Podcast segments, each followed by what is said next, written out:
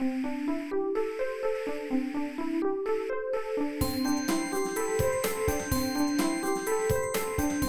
速中文，Slow Chinese。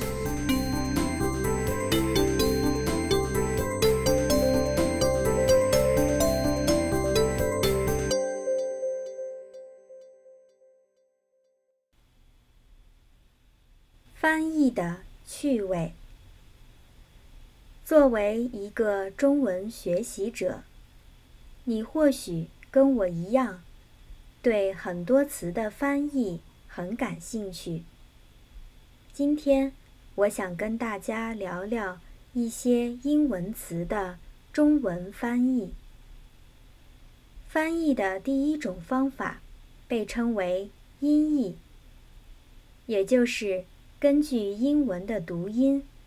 用与它相似的中文来翻译。比如，我们把 coffee 翻译成咖啡，把 sofa 翻译成沙发，把 microphone 翻译成麦克风。这种翻译方法比较直接、方便，但问题是。这些中文字失去了本来的意思。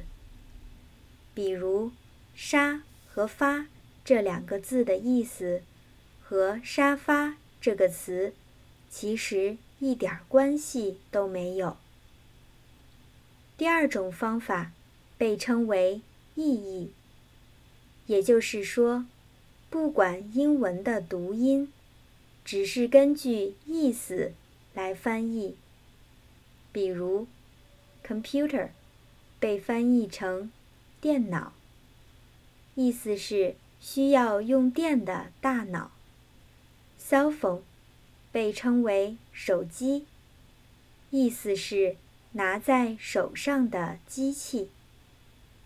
这种翻译方法让人很容易理解词语的意思，但是英文原词。和中文之间的关系就被破坏了。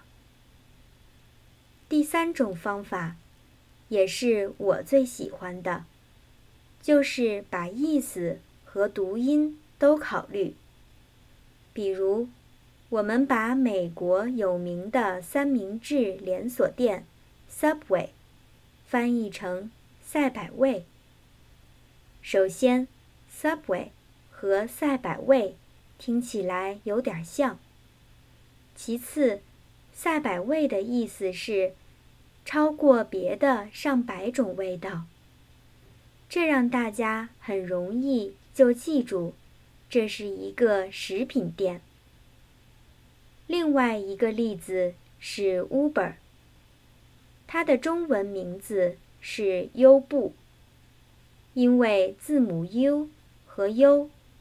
“Ber” 和步听起来都有点像，而且优步的意思是优化你的脚步。还有因特网这个词，因特是 inter 的音译，而网是 net 的意思。类似的例子还有很多，比如 Pampers。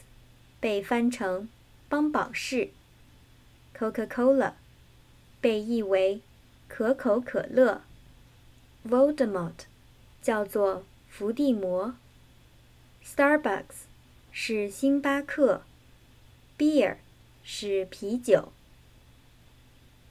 你也知道一些翻译的很好的词吗？如果知道，请你给我们留言。